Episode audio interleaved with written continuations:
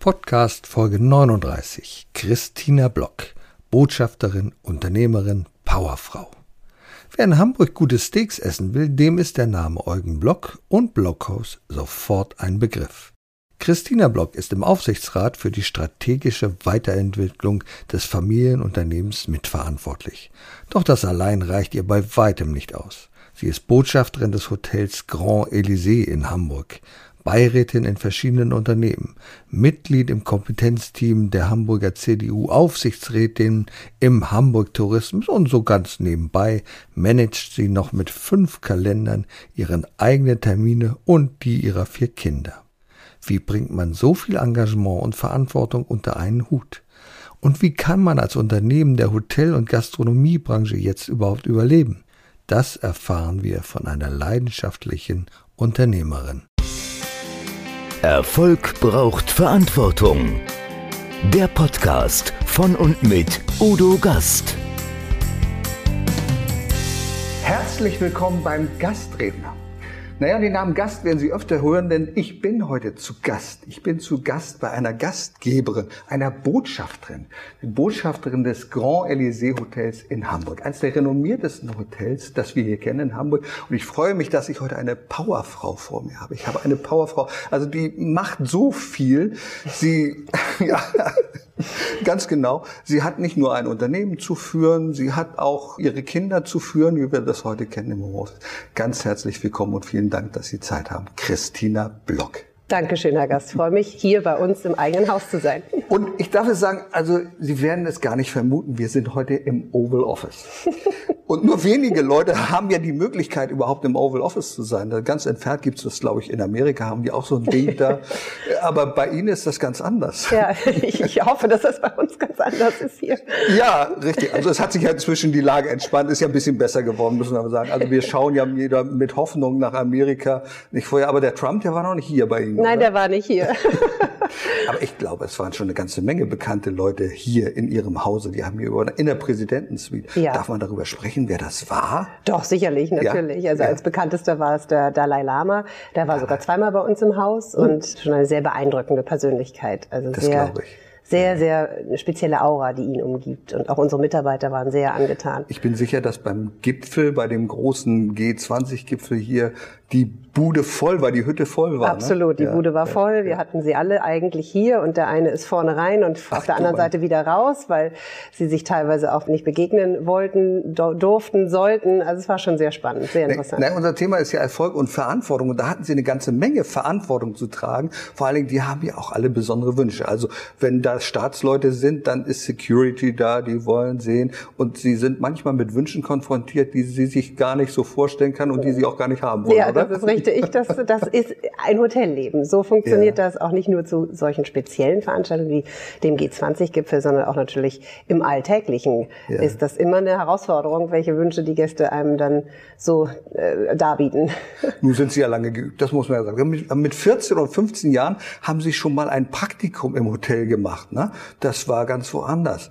Sie sind durch die Welt rumgekommen. Sie haben Ihren MBA gemacht, ich glaube in Edinburgh. Mhm, ganz genau. Sie haben in französischen Restaurants gearbeitet. Sie haben Eröffnung gemacht in Peking. Sie haben sich ja gut informiert, in, Herr Gast. Ach, das, das Wichtigste ist, das hat mit Wertschätzung zu tun. Mhm. Also wenn wir, und das machen Sie doch auch, wenn Sie Gäste haben, dann schauen Sie einmal, ach, wer ist das, wer kommt das, was macht der, was tut er? Und ich weiß, Sie waren da sehr umtriebig gewesen. Sie haben sich auch selbstständig gemacht zu Anfang mhm. und Sie haben etwas gemacht, was es heute auch gibt.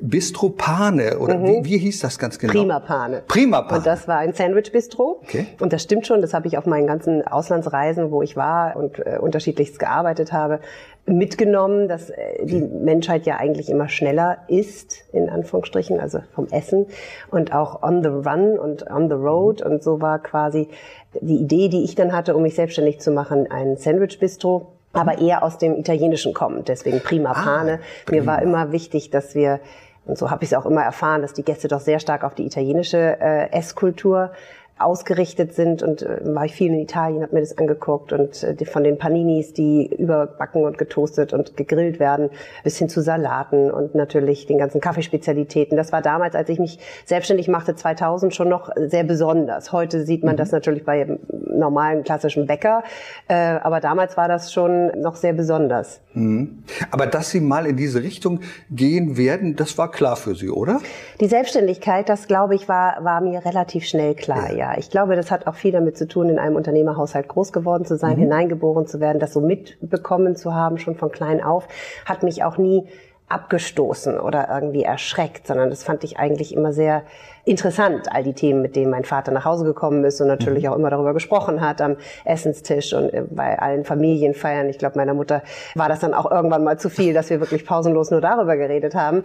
Aber so haben wir uns daran gewöhnt und das hat mich begleitet. Und als ich dann meine Ausbildung machte im Bayerischen Hof, war das in München, ja hatte ich als Azubi dann eine Abteilung für mich alleine zu verantworten. Und das war die Blumenabteilung. Also es ist selten, dass man eine Blumen, es gibt eine Blumenabteilung im Bayerischen Hof und äh, das ist, hat, haben nicht viele Hotels. Ja. Und diese Blumenabteilung wurde dann in der Urlaubsphase der Mitarbeiterin von mir geleitet und das hat mir wahnsinnig viel Freude bereitet. Mhm. Gar nicht, weil ich viel mit Blumen gerne zu tun habe, das auch, aber ich hatte auch kein großes Geschick vielleicht da drin. Ja, vielleicht haben die Frauen äh, die früher gesagt, ach, Frau Deko, da schicken wir die mal hin, oder? Das war ja ein Azubi und ich musste oder war dieser Abteilung zugeteilt und ja. die, die Verantwortliche ging in Urlaub und ich durfte dann ja die Verantwortung übernehmen und ich durfte diese Abteilung leiten.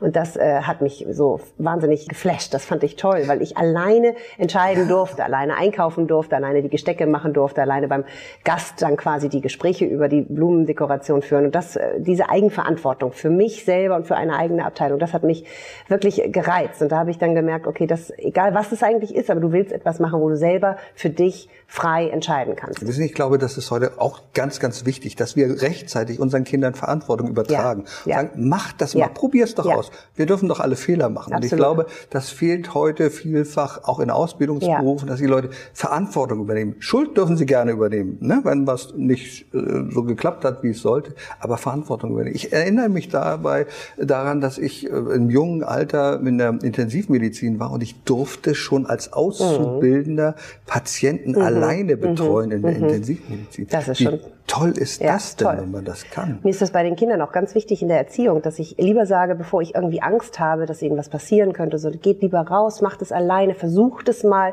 weil so ein Kind, was nach Hause kommt und dann ist der Kopf größer gewachsen und durchgedrückter Rücken und sagt, Mama, ich habe es geschafft, ist natürlich wesentlich ähm, besser ge gesettelt, auch für die Zukunft, für ihr eigenes Leben, als wenn man so ängstlich immer Ich habe ja vorhin, vorhin gesagt, Sie sind Powerfrau. Das, Sie sind Powerfrau, weil Sie, glaube ich, vier Kinder alleine zu betreuen haben. Ne? Die sind ja auch äh, in einem Alter 15. Ja, 15, 12, 10 und 7. Drei Mädchen, Drei Mädchen Junge. und der Kleine ist der und Junge. Der Kleine ja. ist der Jüngste. Ja, der hat es am schwersten. das ist so. Jungs haben es auch schon. Nein, nein, meine Mädchen würden jetzt absolut einen Einhalt gebieten und sagen, das stimmt nicht. Wenn Sie jetzt, wollen wir mal vielleicht in die Zukunft gehen und fragen sich, was wünschen Sie sich denn für Ihre Kinder in der Zukunft? Was könnte es sein, wo Sie sagen, ja, das wäre mein, mein Wunsch?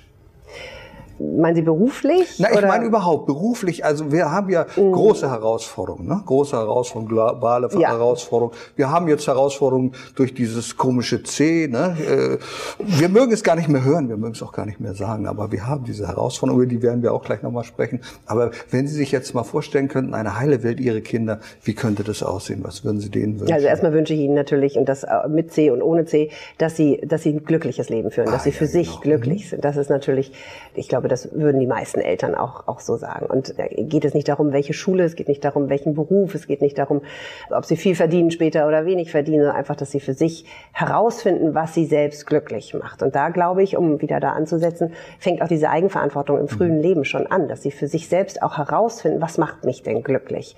Da gibt es, glaube ich, ganz viele auch im Erwachsenenalter, die noch gar nicht wissen, was sie eigentlich selber genau. wirklich glücklich genau. macht. Also wenn ich meinen Kindern vermitteln kann, dass sie auch alles dafür tun müssen, um selber glücklich zu sein, dann können sie auch andere wiederum glücklich machen. Also ich glaube, das ist ein ganz, ganz großer Baustein. Und wenn ich mir natürlich die heile Welt malen wollen würde, dann dann gäbe es natürlich diese Szene nicht und dann gäbe es auch gewisse andere Herausforderungen nicht, wogleich diese Herausforderungen machen einen ja auch zu dem Menschen, der, der man ist und alles immer nur leicht und seicht und schön, das, das ist ja auch nicht die Welt. So, das so ist doch irgendwie ja langweilig, oder? Das, ja. Also ich glaube, besonders für Sie wäre das langweilig, wenn jeder Tag so wie, wie ein anderer wäre. Ich erinnere mich, als ich im beruflichen Kontext mal so für ein Jahr in einem Polstermöbelunternehmen gearbeitet habe und da sind die jeden Tag ans Band gegangen, jeden Tag geschnitten.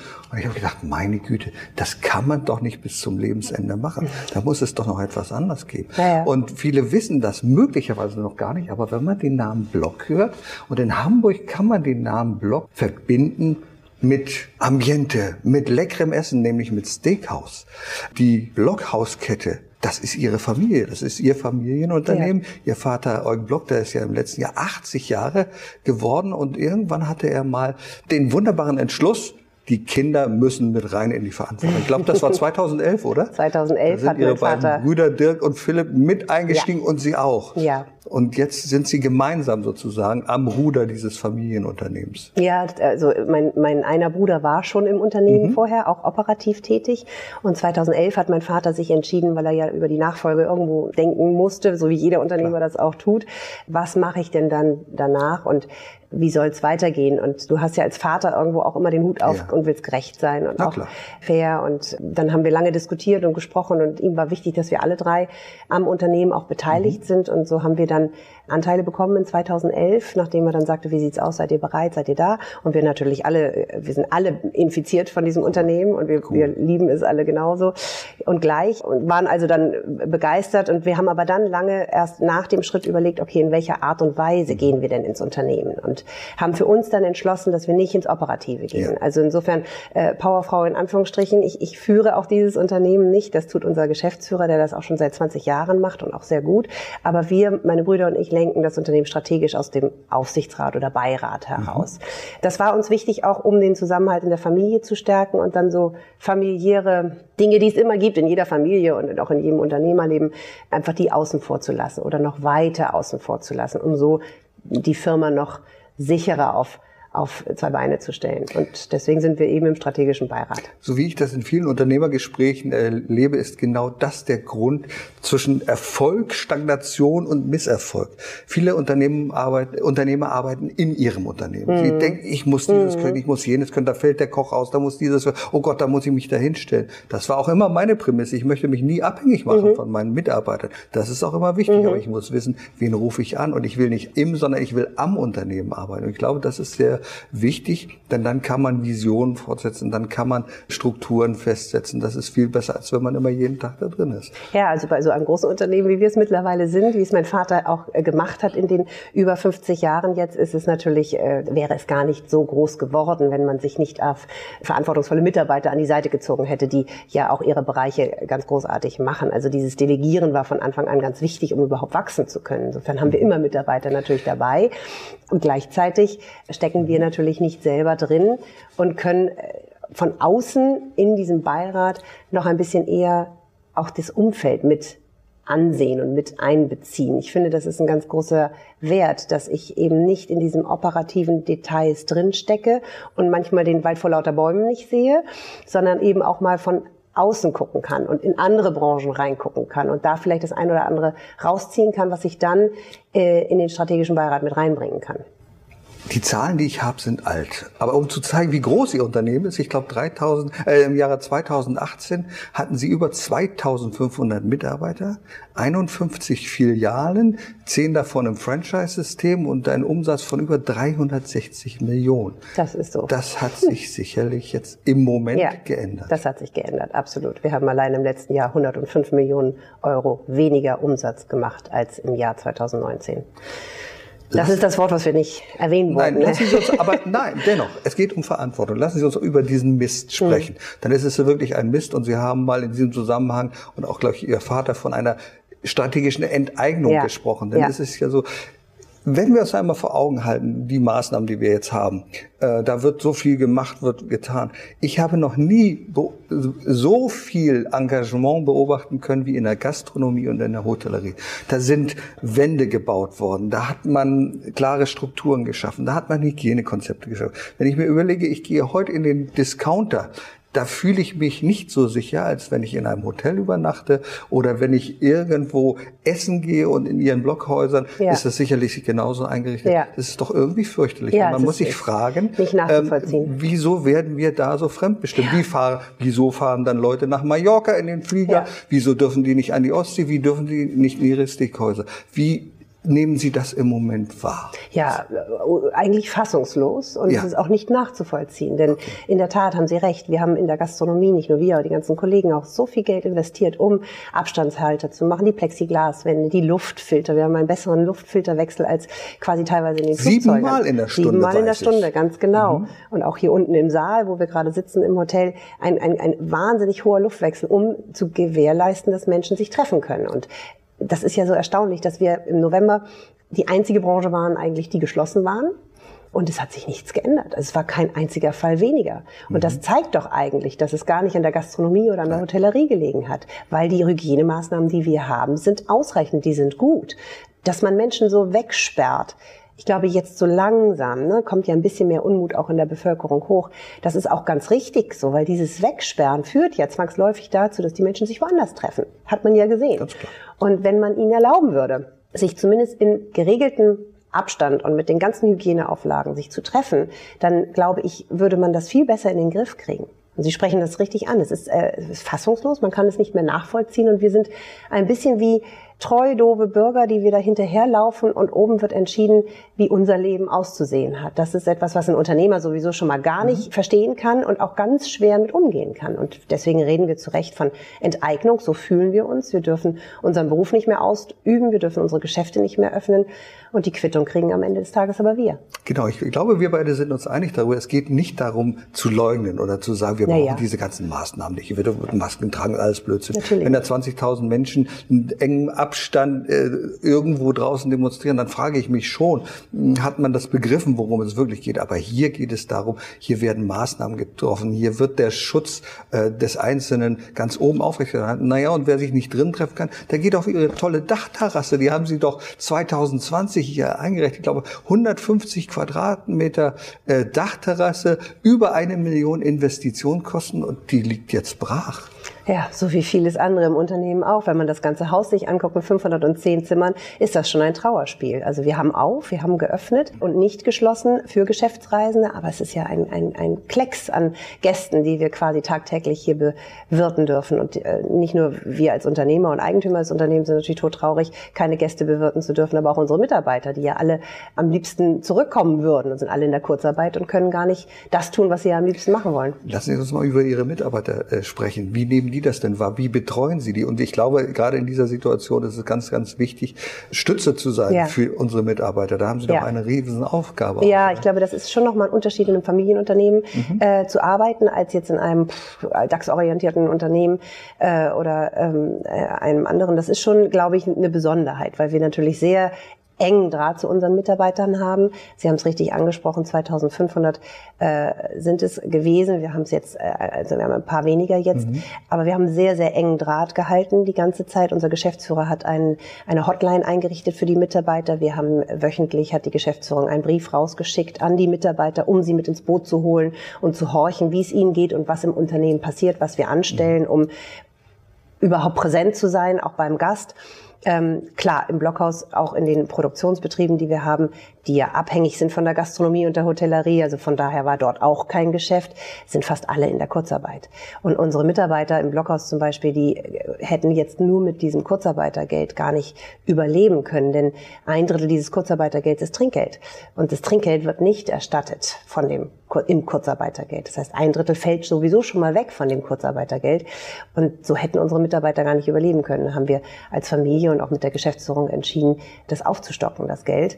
Ich glaube, ähm, das darf man mal deutlich sagen. Das, das darf, man, man, wirklich mal deutlich sagen. Das Aufstocken auf 100 Prozent, das ist ja nichts, was Ihnen irgendwo wieder zurückkommt. Nein, nein, nein, nein im Gegenteil. Das ist Ihr Invest ja. in Ihre Mitarbeiter. Ja, ganz genau. Denn Sie sind ja auch mehrmals ausgezeichnet worden als hervorragendes, als hervorragender Arbeitgeber. Das darf man auch so sagen. Ja. Und das ist etwas, was vor allen Dingen Unternehmen verprägt, die familiär ja. Äh, aufgestellt sind. Und ja, weil wir nachhaltig unterwegs sind am Markt. Genau. Ne? Wir sind ja nicht auf kurzfristige Rendite aus, sondern wollen das ja ja eben auch noch in die dritte Generation bringen, dieses Familienunternehmen. Und wir haben so viele Mitarbeiter, die sind so langjährig bei uns.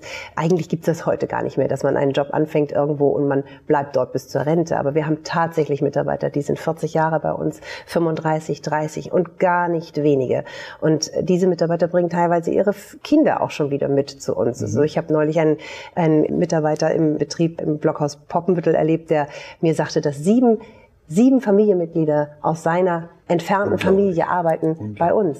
Und das ist doch, ey, wo gibt's sowas? Naja, Sie, machen ja gemein, Sie machen ja gemeinsame Sportveranstaltungen. Ja. Sie machen hier Fußballturniere. Da gibt es Jubilare. Ich kenne das, das haben wir auch gepflegt. Also Jubilare. Und solche, die vielleicht schon aus dem Unternehmen raus sind, die werden dann nochmal geehrt. Ja. Also das ist ja wirklich, wie man sagt, buchstäblich eine Familie. Es ist auch wie eine Familie. Mhm. Es ist ganz traurig eigentlich, dass wir nicht mehr alle oder mein Vater ganz besonders, meine Mutter natürlich auch als, als die Gründer und Aufbauer nicht mehr jeden persönlich kennen.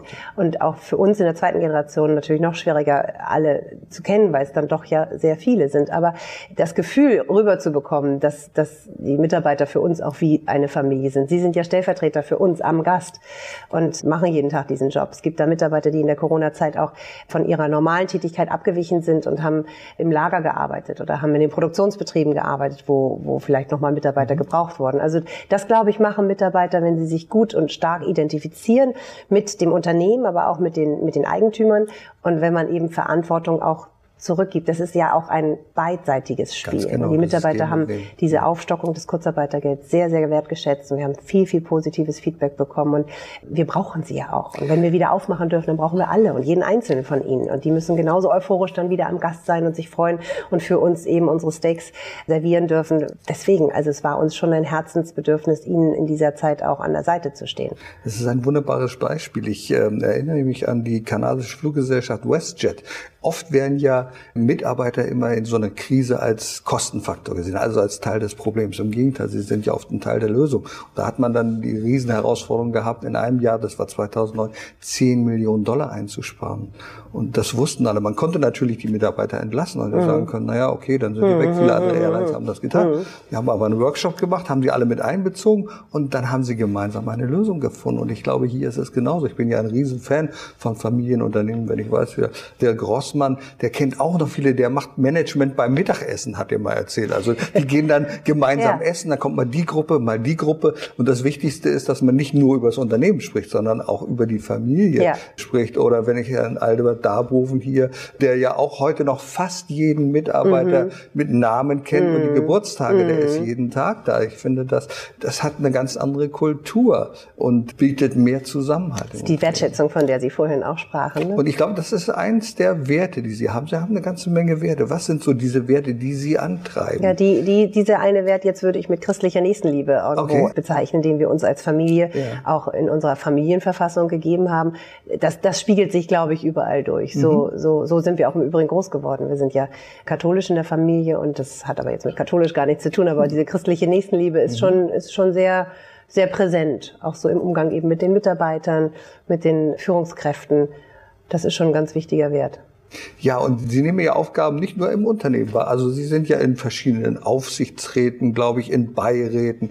Im Hamburg Touristik sind Sie tätig und Sie sind in der Expertengruppe, in der politischen Expertengruppe, glaube ich, hier in der CDU ohne dieser Partei anzugehören. Und das finde ich bemerkenswert. Ja, das ist auch eine Verantwortung irgendwo, weil dadurch, dass wir uns gesagt haben in der Familie, okay, wir gehen nicht ins Operative, habe ich für mich empfunden, also spreche ich auch nur für mich, dass aber die Familie Block doch auch sich in solchen Ehrenämtern engagieren sollte und darf, weil man gibt ja auch immer ein bisschen was zurück. Erstens hören wir ganz viel über die politischen äh, Verhältnisse in der Stadt, was so passiert. Das ist gut für uns in der Gruppe, aber wir geben auch eben ja ein bisschen was zurück an die Stadt, die uns ja auch viel Gutes getan hat. So und das finde ich gehört auch dazu, dass man da ein bisschen an die Gesellschaft äh, denkt und da ein bisschen was zurück gibt. Ja, ist der CDU-Wirtschaftsrat stimmt, hat mit der mhm. Partei so nichts zu tun, sondern ist natürlich ein Wirtschaftsverband.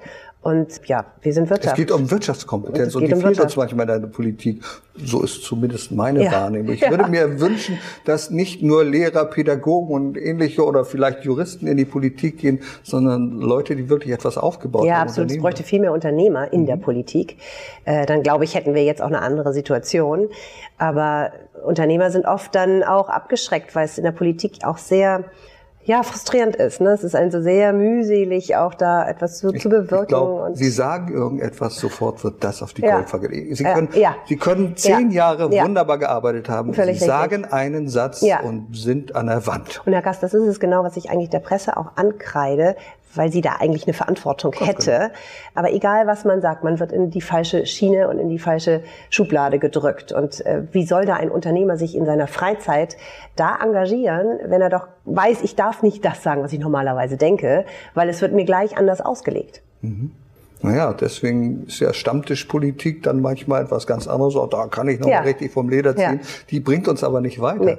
Was uns weiterbringt, ist, wenn wir, und das ist ein Thema, wenn wir und darüber müssten wir gar nicht reden, mehr Frauen in die Verantwortung bringen. Und ich glaube, in, in unserem Jahrhundert sollten so Dinge wie Frauenquoten obsolet sein. Wozu brauchen wir eine Frauenquote? Wir müssen Frauen motivieren. Wie sehen Sie das? Was würden Sie sich da wünschen? Ja, Was bin, kann da mehr passieren? Sie haben äh, natürlich recht. Bin auch, ich bin kein Verfechter der Frauenquote. Ja. Generell nicht, weil ich gerne möchte, dass die Wirtschaft alleine entscheidet. Und ich glaube, wir als Familienunternehmen zum Beispiel, wir haben ja selber ein ureigenes Interesse daran, die besten Leute zu bekommen. Wogleich ich schon sagen muss, natürlich muss man äh, einigen Menschen auch auf den Weg mitgeben, mhm. Frauen zu fördern und Frauen erstmal dahin zu bekommen, dass sie auch Führung übernehmen wollen und können. Denn denn das, das mangelt natürlich noch so ein bisschen, dieses äh, Frauen überhaupt dahin bringen, dass sie dann auch von sich aus sagen, ich möchte gern Verantwortung mhm. übernehmen. Und da, dann brauchen wir natürlich mehr Mentoren, mehr Förderer. Und ähm, vielleicht ist es dann ganz gut, wenn es für eine gewisse Zeit praktiziert wird, damit auch alle verstehen, dass wir Frauen mehr fördern müssen und das umsetzen müssen mit der Vereinbarkeit von Familie und Beruf. Aber wenn das denn mal da ist, dann muss so eine Quote auch wieder abgeschafft werden. Denn dann können wir auch gleich die Quote für die Männer hinterher schieben, denn dann ist das Unbedingt. ja auch nicht mehr äh, gerecht. Also am Ende des Tages wollen wir den besten Mitarbeiter und die beste Führungskraft. Und wir müssen natürlich im Vorfeld dafür was tun, dass es solche Leute gibt und sie gut ausbilden. Ich glaube, wir müssen auch mehr Verständnis haben. Mehr Verständnis für die Situation, beispielsweise im Homeoffice. Mhm. Sie sind im Homeoffice und da sind es vier Kinder, die möglicherweise gleichzeitig etwas von ihnen wollen. Und für die Männer ist es so selbstverständlich zu sagen, ja, das macht die Frau, das ist alles klar, ja, die kümmert sich schon darum. Nein, das ist doch nicht selbstverständlich. Männer könnten doch ganz genauso ihren Anteil nehmen. Bei uns in der Familie ist es beispielsweise so, dass meine große Tochter natürlich auch im Homeoffice ist und der kleine Enkel, der jetzt gerade ein Jahr ist, der kann nicht verstehen, dass der Mama die Tür zumacht. Da gibt's aber den Papa und mhm. der Papa, mhm. der sorgt dann einfach dafür, dass der seine Betreuung hat. Und ich glaube, das sollte viel selbstverständlicher werden. Ja, ich glaube, ich sehe das bei den jungen Familien schon. Ich ja. sehe das, dass da, äh, weil ich das bei äh, dem Kleinsten auch äh, in der Elternschaft sehe, da ist deutlich mehr Engagement auch von den Vätern, mhm. was ich ganz toll finde. Ich bin aber auch sehr dafür, dass man die Kinder mehr in die Verantwortung zieht. Denn wenn man mit den Kindern richtig und auf Augenhöhe spricht und ihnen natürlich auch vermittelt, du hör mal, das und das mache ich und das und das gehört dazu und das ist jetzt wichtig und ich muss da jetzt mich konzentrieren und ähm, habe ein wenig Respekt bitte davor. Ähm, dann, ich glaube, dass man Kindern viel mehr zumuten kann und dass sie das auch verstehen dann und auch begreifen, dass das jetzt wichtig ist. Und dann dann helfen sie auch. Wenn ich in meinen Vorträgen über das Wort oder über Verantwortung spreche, dann führe ich immer so drei Beispiele auf, warum Verantwortung nicht funktioniert. Das eine Beispiel ist, wir haben viel zu viele Helikoptereltern. Das ist ja. genau, was Sie sagen. Das Kind wird zur Schule gefahren, das muss hier, das muss dahin und es wird für alles gesorgt. Also wenn mal eine Panne ist, dann ist das Kind überhaupt nicht davon betroffen. Ich erinnere mich an unsere äh, kleine Tochter, damals kleine Tochter. Mama musste immer dafür sorgen, dass der Tonbeutel da ist. Immer. Das hat, war ihr völlig egal. Irgendwann hat Mama das nicht getan und mhm. gesagt, jetzt turnst du mal in Unterwäsche. Mhm. Und siehe Sofort da, es funktionierte von da an, war das kein Problem. Das zweite ist, glaube ich, dass Menschen nicht Verantwortung übernehmen wollen, weil man ihnen sagt, das kannst du nicht. Du bist zu doof, du bist zu dick, du kannst dieses nicht, du kannst jenes nicht, brauchst du dich gar nicht drum kümmern. Das ist einfach nichts für dich. Und wer will dann Verantwortung übernehmen, weil er muss ja dann die Schuld übernehmen. Das will man ja dann oft doch nicht. Und manchmal ist es so, dass man auch scheitert mit Verantwortung. Hat man in ein Unternehmen geführt, das ist in die Insolvenz gegangen und Menschen ziehen sich dann manchmal zurück, weil sie sagen, nee, das ist nichts für mich. Ja, das ist diese Kultur des Scheiterns, finde ich, das Amerika wunderbar macht. Ja. Dort darf man scheitern und es ist auch nicht verkehrt. Es ist nicht schön, Aber man kann auch wieder aufstehen und sich wieder brappeln und weitermachen. Das ist etwas, was, glaube ich, wir in Deutschland auch noch lernen müssen. Ich glaube, dieses T, ich habe da mal so eine Analogie, äh, gescheitert ist das eine und wenn das T weg ist, das T steht für Trauer, Trostlosigkeit, für manche steht das auch für Verzweiflung mhm. oder Todessehnsucht, dann ist das weg und dann ist man gescheiter geworden. Und mhm. darum geht es doch eigentlich, dass man gescheitert wird. Ja, als Sie vorhin fragten, ob ich denn die Welt für die Kinder mir malen wollen ja. würde, nicht ohne Probleme und nicht okay. ohne Herausforderungen und nicht ohne Schwierigkeiten, weil diese Schwierigkeiten, finde ich, machen einen ja, bringen einen ja auch weiter. Man, man lernt ja eigentlich und wächst ja eigentlich eher an seinen Herausforderungen und auch an den Dingen, die mal nicht funktioniert haben, weil man sich dann hinterfragt, weil man dann doch selbstkritisch in sich gehen muss und dann auch mal sich in den Spiegel blicken muss und sagen muss, na, da hast du es vielleicht auch nicht ganz richtig gemacht. Und diese Auseinandersetzung mit sich selbst, das wünsche ich meinen Kindern genauso, weil nur dann werden sie äh, noch deutlicher wissen, was sie ja dann auch glücklich macht. Wenn wir jetzt noch mal ein bisschen regional werden auf Hamburg, denn Sie sind ja engagierte Hamburgerin. Was beschäftigt Sie im, im Moment in Hamburg? Was würden Sie sich wünschen? Was soll da geschehen? Was können wir politisch da Ja gut, nebenher, äh, neben der C-Geschichte, über die wir ja, wirklich sprechen wollen. Okay, Stimmt, mich beschäftigt natürlich in Hamburg immer stark der Tourismus. Also wie bekommen wir Wachstum nach Hamburg? Ich erinnere noch Diskussionen, wo es Menschen gab in Hamburg, die gesagt haben, ach, wir wollen doch gar nicht wachsen, wir wollen doch gar nicht ja. mehr Touristen nach Hamburg, wir wollen doch gar nicht ähm, mehr Unternehmen, die, können auch die zu uns kommen in die Lüneburger Heide. Ich komme nach Lüneburg, die können, aber die können auch nach Hamburg, klar. Ja, sie dürfen, also Lüneburger Heide sehe ich zum Beispiel als Metropolregion natürlich für Hamburg ganz wichtig wichtig. Das ist, um schnell da mal weiterzumachen, da ein mhm. ganz, ganz großes Thema für, für Hamburg, die Metropolregion. Und da muss viel enger und noch besser miteinander gearbeitet werden und auch auf die Bedürfnisse der jeweiligen angrenzenden Städte, Gemeinden, Dörfer, Länder auch Rücksicht genommen werden. Also da kann Hamburg nicht den Einzelweg beschreiten, weil wir brauchen eben das Umland, mhm. ganz wichtig. Also Hamburg alleine wird auch keinen kein Blumentopf gewinnen. Also wir haben keinen Flughafen, der internationale Gäste annimmt. Wir müssen schon schauen, dass wir uns sehr stark und eng vernetzen.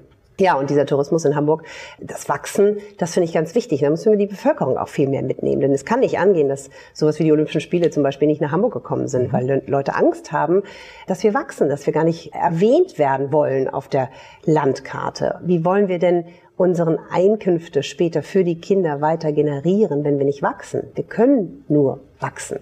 Alles andere ist Stillstand und das bringt uns ja nicht vorwärts. Und das, da glaube ich, braucht man eine, eine überzeugende Marketingaufgabe und Ausrichtung auch für die Bürger in der Stadt, damit sie auch heiß sind drauf, wachsen zu wollen. Gleichzeitig will man natürlich kein Overtourism oder sowas. Das ist auch ganz klar. Das will hier gar keiner. Aber so eine Wachstumsstrategie, wie Hamburg wachsen möchte und in welchen Bereichen, ist wichtig. Mhm, kann ich mir gut vorstellen.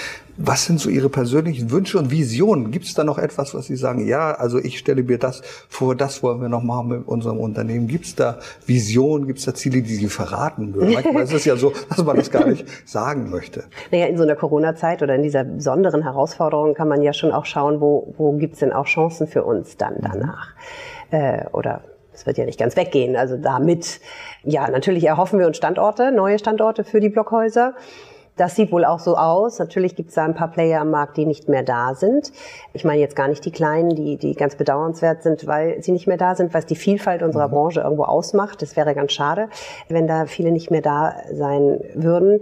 Aber die großen zum Beispiel, Maredo, Vapiano, das sind alles Player, die nicht mehr am Markt sind. Nicht, weil Corona da war, das darf man nicht glauben, sondern das waren natürlich operative Fehler, die diese beiden Ketten gemacht haben. Aber da sind sicherlich der ein oder andere Standort, der dabei rauskommt für uns. Wir haben in der Corona-Zeit ein Pop-up Store gemacht für unsere Einzelhandelsprodukte. Ein Pop-up-Store? Ja. Das erzählen Sie mir mal. Was ist das denn? Naja, äh, gibt es ja in vielen äh, ja. Bereichen jetzt im Einzelhandel, wo man mal für zwei, drei Monate in, eine, in einen Standort reingeht und okay. seine äh, Produkte anbietet. Wir in dem Fall haben ja in, äh, in dieser Corona-Zeit äh, im Handel sehr profitiert. Das ist mhm. aber ein marginaler, kleiner Bereich noch bei uns im Gesamtumsatz, mhm. sodass es uns leider nicht rettet. Ähm, aber er war sehr stark äh, im Wachsen. Natürlich war das Wetter gut. Es war Grillsaison im letzten Sommer auch. Und so haben unsere Produkte im Einzelhandel sehr stark gepunktet. Und daraus kam die Idee dann zu sagen, wir machen ein Pop-up-Store nur für unsere Produkte, nur die Blockhauswelt quasi im Einzelhandel an den Endverbraucher zu bringen. Die Steaks portioniert, frisch, die Strangware teilweise auch, aber die Soßen, die Dips, die Chutneys, all das, was wir im Sortiment haben im Einzelhandel, aber einmal auf einer komprimierten, kompakten Fläche. Und das haben wir in einem Einkaufszentrum gemacht, hier in Hamburg, immer noch. Den gibt es auch noch im AIZ. Und es ist ein neuer Weg, ein neuer Approach, unseren Gast zu erreichen und ihm quasi diese Blockhauswelt anzubieten.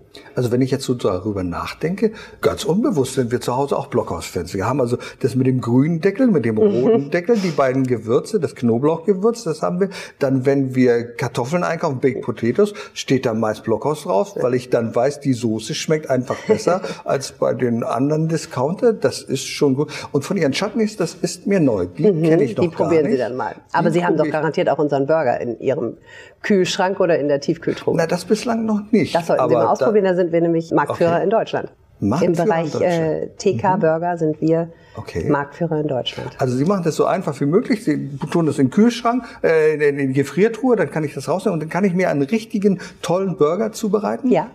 Das ist ja cool.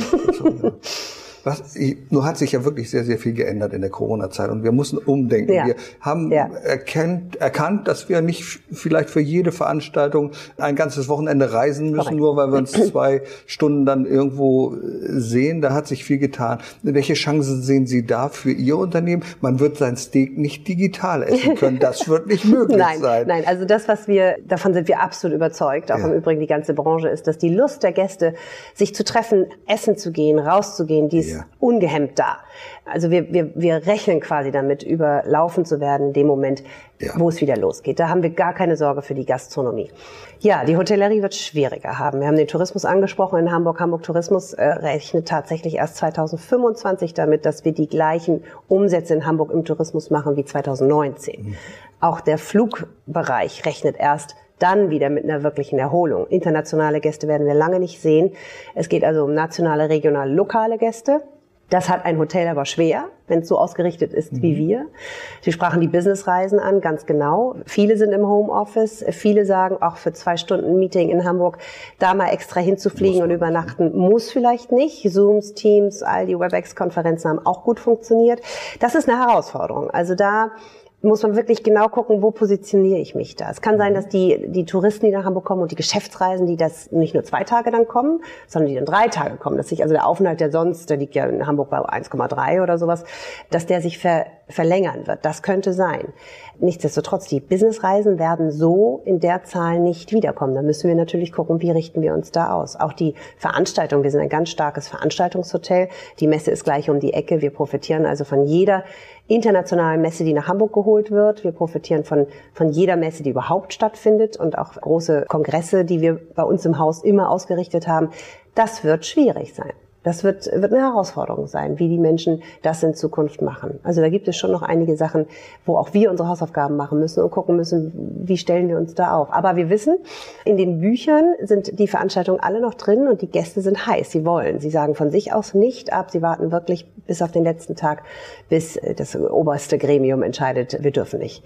Aber sie wollen. Sie wollen unbedingt wieder Präsenzveranstaltungen machen. Und ich glaube auch, sie merken das, wenn sie reden irgendwo. Die Leute gieren danach, sich persönlich wieder zu treffen. Und ich glaube nicht, dass unserer Branche da nachhaltig ein, ein Schnitzer verpasst wird, weil die Lust darauf, sich zu treffen und sich auszutauschen, die ist ungebremst da ich hoffe, dass es so Dinge, die für uns selbstverständlich sind, weil wir Menschen das uns wieder in den Arm nehmen, dass uns die Hand mhm. geben, mhm. dass das möglichst schnell mhm. wiederkommt. Ich glaube, da wird es einen riesen Widerstand geben. Ja. Wir haben es jetzt gelernt, ja. Abstand zu halten. Ja. Das ist einfach hier äh, gelernt und das wird uns schwierig, ist sehr, sehr schwer fallen. wir leben ja in einer Welt, wo es mehr und mehr hybride Veranstaltungen gibt. Also wo wir nur ein paar Leute da im Publikum haben, für die Kamera sozusagen mhm. und der mhm. Rest in einer großen mhm. digitalen Welt. Ist das für Sie auch denkbar in Ihren Räumlichkeiten? so etwas zu machen?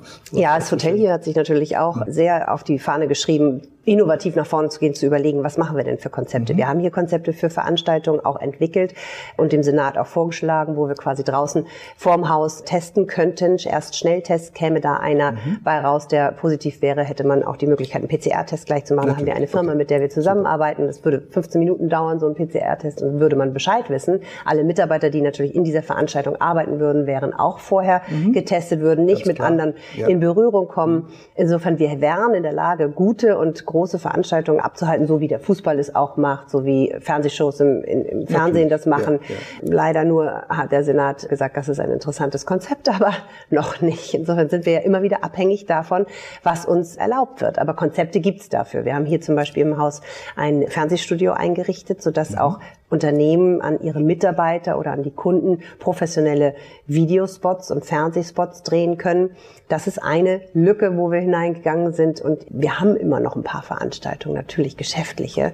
Also es, es, geht, es geht schon, aber es ist halt natürlich alles abhängig davon, was uns erlaubt wird. Aber Sie hoffen, dass die Steakhäuser bald wieder öffnen können. Sind Sie nur in Hamburg? Oder ich, bin, ich bin eigentlich schockiert, dass wir in der Innengastronomie noch nicht mal erwähnt werden. Auch bei der letzten Ministerpräsidentenkonferenz wird ja äh, vielleicht eventuell mal die Außengastronomie angesprochen. Ja. Aber die Innengastronomie ist ja noch nicht mal erwähnt worden. Ja. Und die Außengastronomie reicht natürlich nicht. Wir haben uns natürlich auf den Weg gemacht, haben auch mit Delivery angefangen und ja. das ist fünf Prozent von unserem Umsatz gewesen am Anfang. Delivery ist nicht so cool. Also das Steak kann man Steak sich ist schon natürlich ein herausforderndes Produkt dafür. Allerdings haben wir uns auch da ähm, wirklich auf den Weg gemacht und Unsere Geschäftsführer haben was Tolles entwickelt, eine Box, wo auch innen drin so ein kleines Wärme, Wärmepack noch mit ist, wo das Steak noch nachgart und auf dem Punkt genau quasi beim Gast ankommt und eben eigenen Lieferservice, sodass da nicht einer... Liefern Sie auch nach Lüneburg? Nein, leider nicht. Ah.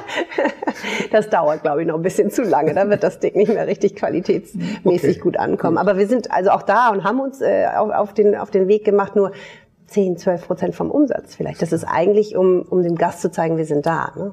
Und Ihre Restaurants sind ausschließlich in Hamburg oder? Nein, sind bundesweit. Bundesweit. Und Sie haben es angesprochen, zehn sind im europäischen Ausland. Das sind mhm. Franchise-Betriebe und sind 43 in Deutschland mittlerweile. Wir haben in der Corona-Zeit letztes Jahr kurz vor Anfang November, kurz vor Ende Oktober einen, einen Betrieb in Bielefeld eröffnet. Ein ganz komisches Gefühl auch, drei Tage am Markt und dann wieder schließen. Mhm. Einen neuen Betrieb, wo die Mitarbeiter am Start sind, sich freuen und voller Begeisterung loslegen und dann drei Tage später macht man die Türen wieder zu, weil dann der zweite Lockdown kam. Also ist auch, auch das eine, eine merkwürdige Erfahrung und ja, wachsen weiter. Wir kommen nach Köln und nach Düsseldorf im nächsten Jahr und das ist dringend erforderlich, dass Sie nach Köln kommen. Und ich sage es deswegen, weil ich ein, die schlechteste Steak aus der Erfahrung habe ich in Köln gemacht. Okay. Ich möchte den Namen jetzt nicht nennen. Okay. Ich fand es wirklich ganz fürchterlich, äh, wie wenig gästeorientiert vom Inhaber oder vom Eigentümer selber gehandelt wurde. Das Steak, also die, die Kartoffel war schwarz außen, das Steak war durchgebraten, obwohl es Medium war. Und dann kommt, also nur so mal die plastische Darstellung, dann kommt jetzt der Inhaber, nimmt von dem äh, Kunden das Messer und hat seine Gabel, schneidet das Steak an und sagt, nö, das ist in Ordnung. da wissen Sie nicht mehr, ist das jetzt, sind wir beim Verstehen Sie Spaß oder ähnlichem? Also da werden wir nicht mehr hingehen. Also ja, aber wie gut, Ihnen, dass es solche gibt, weil dann kommen genau. Sie öfter zu uns. Ja, das ist richtig. Also man kann nur raten, jetzt darauf zu warten, dass es wieder losgeht und dann schauen, wo ist das nächste Blockhaus-Restaurant. Aber jetzt noch eine Frage zum Schluss. Wir haben so viel Informationen von Ihnen erhalten und ich habe festgestellt, Sie sind begeisterte Unternehmerin äh, und äh, möchten Verantwortung übernehmen. Wunderfrage von Dechassar. Wenn morgen die Krise vorbei ist, was würden Sie als erstes tun? Verreisen wahrscheinlich. Ich glaube, das würden aber so viele in diesem Land machen. Ganz genau. Na, ich würde mich auch freuen, einfach unsere Betriebe wieder aufzumachen, durch die Betriebe zu gehen und zu sehen, wie glücklich die Gäste sind und wie glücklich die Mitarbeiter sind, auch die Gäste wieder zu. Das tut mir nämlich ganz besonders leid, auch um die Mitarbeiter. Die wollen ja gerne Gastgeber sein. Kommen wir dann auf ihren wunderbaren Nachnamen zu sprechen. Und das fehlt eigentlich allen, Gastgeber sein zu können. Ja. Liebe Frau Block, ganz herzlichen Dank für Ihre Zeit. Danke für die vielen Inspirationen, für die Impulse, die Sie unseren Zuhörern und Zuschauern gegeben haben. Und ich freue mich darüber und wünsche Ihnen von Herzen alles Gute, dass wir endlich die Blockhäuser wieder öffnen können. Ja, danke. Vielen Dank Ihnen fürs Zuschauen und fürs Zuhören. Erfolg braucht Verantwortung.